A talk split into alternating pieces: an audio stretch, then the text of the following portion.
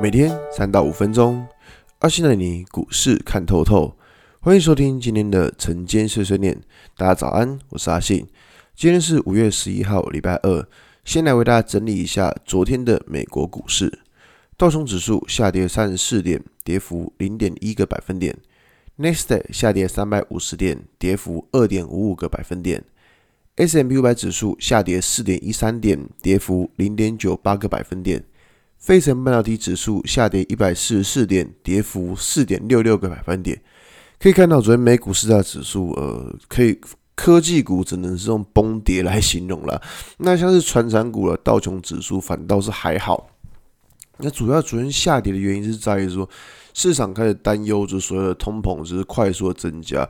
所以昨天可以看到，就是科技股啊，就是杀的是明显的比较重的。那我们不知道，不管像是台积电 ADR，或是联电的 ADR，或是一些美国的科技股，像是呃，像像是 NVIDIA 就跌了三点六九个 percent，Facebook 也跌了四点一一个 percent，总之都跌的蛮重的。那像是 Tesla 跌了六点四四个 percent，就是这些科技股其实都变成是首当其冲的重灾区。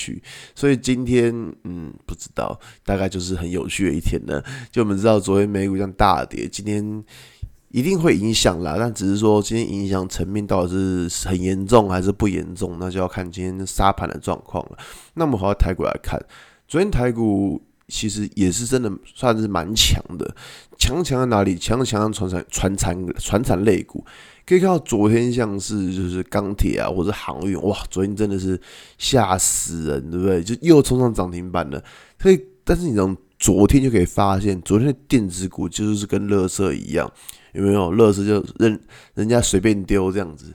所以电子股就是你看，不管是从最大的这台积电，从上到下，几乎只要是跟电子扯上关系都涨不到，然后资金全部都涌入到传产类还有金融股。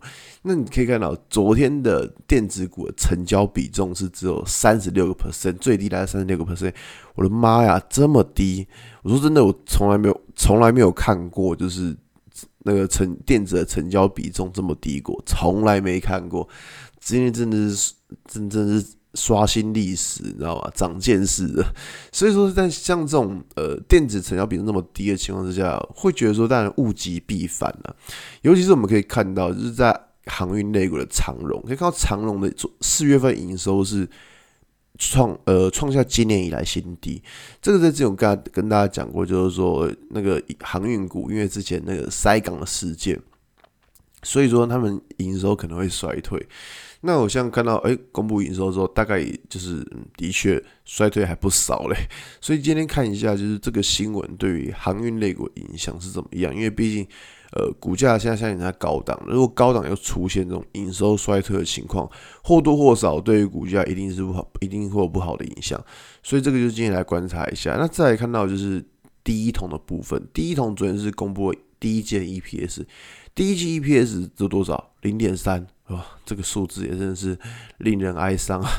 就零点三这个数字其实也是真蛮烂的，尤其他第一季还创了还创了营收，营收还创了新高，所以其实这种。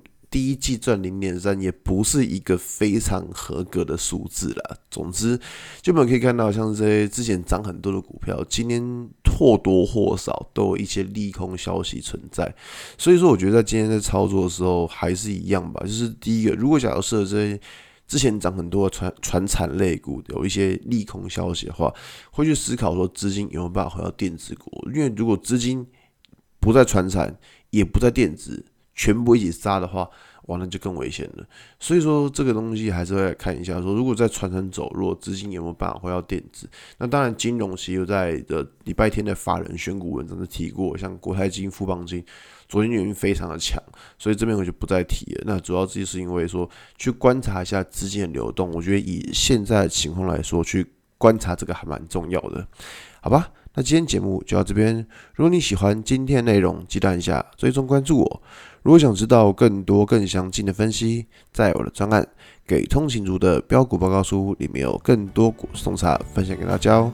阿信晨间碎碎念，我们明天见，拜拜。